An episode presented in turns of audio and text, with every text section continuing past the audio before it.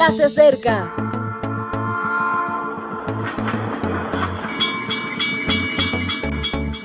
Partimos ya.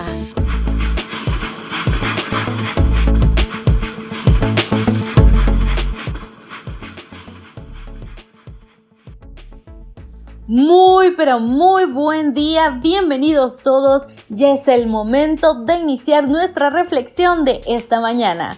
Estoy muy contenta de compartir contigo este mensaje que lleva por título Colaboradores.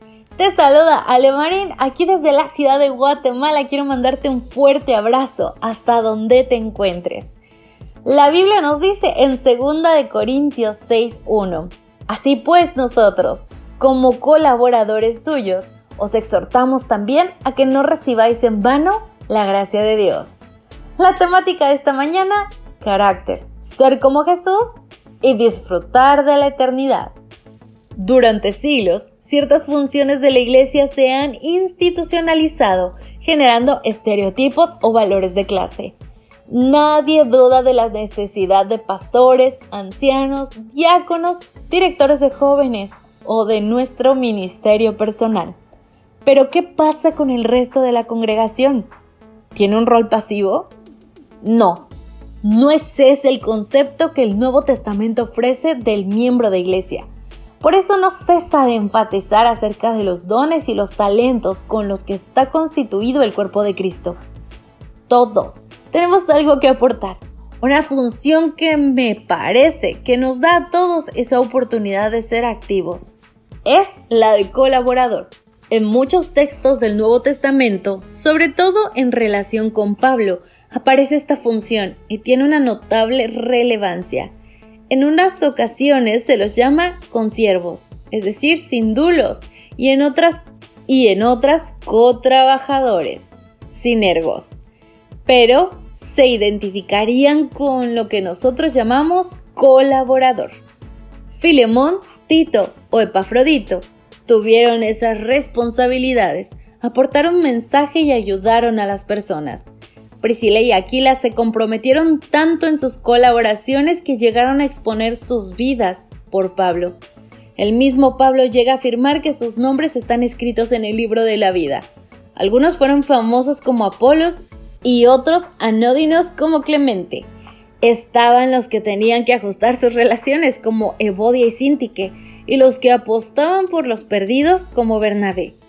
Todos, sin embargo, tenían un objetivo en común.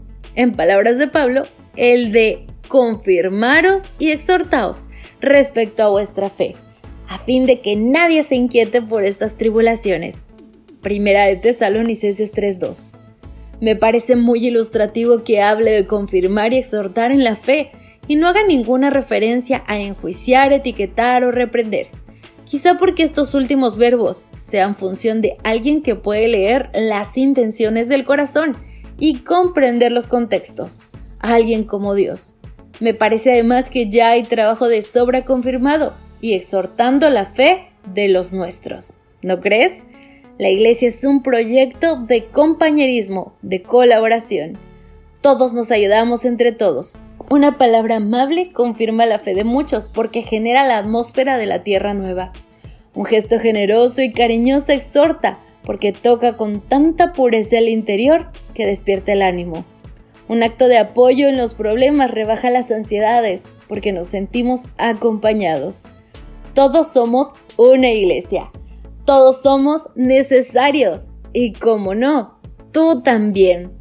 Necesitamos tu colaboración porque es significativa y hace verdadera iglesia. Mi querido amigo, tú eres parte fundamental de lo que significa ser iglesia, de lo que significa ser colaboradores de Dios. No te hagas a un lado y no finjas que no formas parte, porque Dios te ama y te necesita en sus filas. Yo soy Ale Marín, te encuentro mañana. Recuerda seguirnos y compartir. Maranata. Gracias por acompañarnos. Te recordamos que nos encontramos en redes sociales. Estamos en Facebook, Twitter e Instagram como Ministerio Evangelike. También puedes visitar nuestro sitio web www.evangelike.com. Te esperamos mañana.